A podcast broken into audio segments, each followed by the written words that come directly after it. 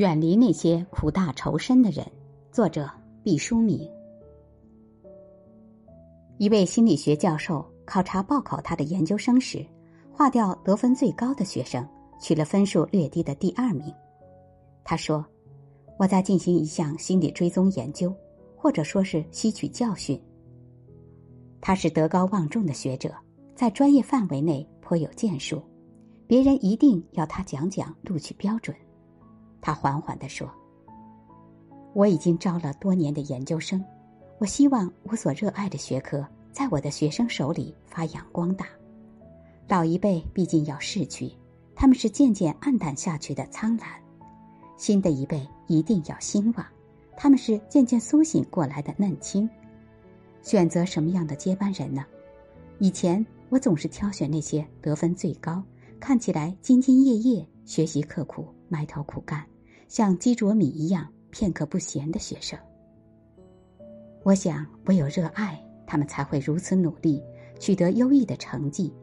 他们应该是最好的，在私下里，我称他们为苦大仇深型的学生。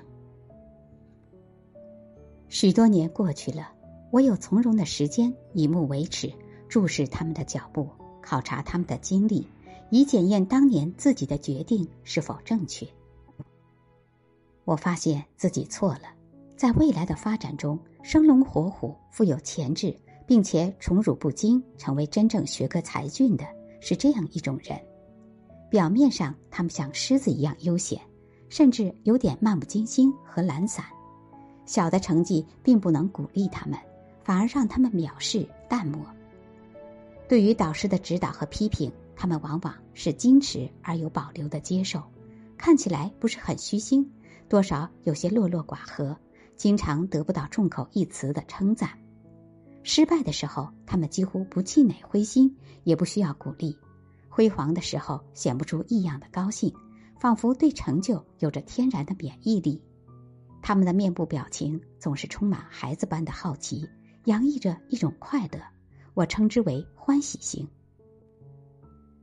苦大仇深型的学习者，主要是为了改善自己的生存状态。追求科学知识，以给自身带来的忧郁。一旦达到目的，他们对科学本身的挚爱渐渐蒸发，迅速代之以新的优化生存状态的努力。作为一种生活方式的选择，自然无可厚非。作为学业继承者，他们却不是最好的人选。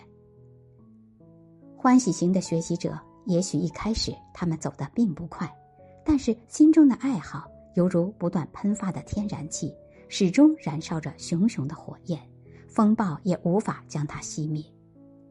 在火光的引导下，欢喜型的人边玩边走，兴趣盎然的不断攀登，不会因路边暂时的风景而停下脚步，直到高远的天际。